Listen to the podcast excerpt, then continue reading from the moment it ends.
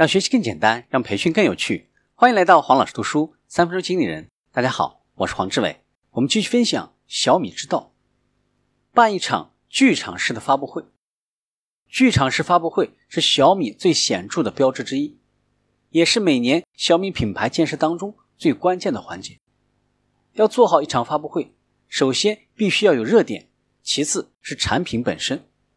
小米现在追求做有沉浸感的。剧场式发布会，第一个，现场布置越简洁越好，舞台不用花哨，一块黑幕布下一张 LED 屏就够了。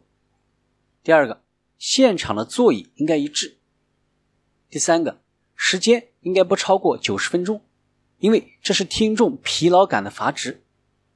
第四个，场内要简洁干练，元素集中，场外则可以多一些丰富的互动设计。让来得早的用户可以玩。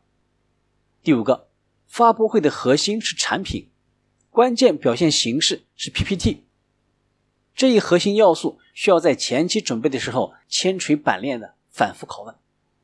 全场有多少个尖叫点？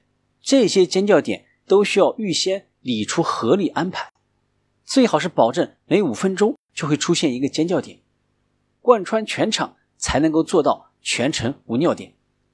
发布会上，新产品是唯一的明星，产品有料才能够获得大声量的传播。有的发布会搞一堆不是产品的点，比如请某个明星登场，搞一些高大上的模特抽奖等等，这些都是错的。所谓沉浸，就是产品够分量，内容够明晰，气场够集中，让与会者进入那种完全投入的超临场感中。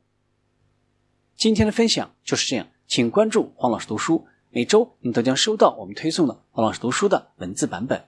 给我三分钟，还你一个精彩。我们下期见。